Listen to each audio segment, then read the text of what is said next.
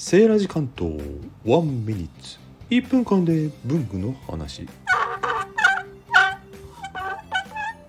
セーラジさん何そのしょぼい音何しょぼい音とか。えそれで何？その古い切手。何15円切手とか40円切手とか。いつの昭和の人なの？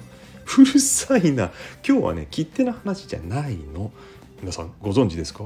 切手濡らし器ローラーダンパー。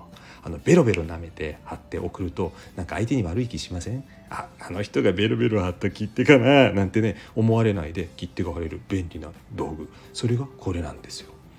使い方は簡単。水に濡らしたローラーの上に切手を乗せてポンポンするだけ。そしたらもう切手についているノイが潤って貼れるようになるわけですよ。セイライさんでも最近の切手ってシールになっててのり付けいらないんだよ。お前それを言っちゃおしまいでしょ？だからこういう古い切手を持ってる商売の方はこれが嬉しいの。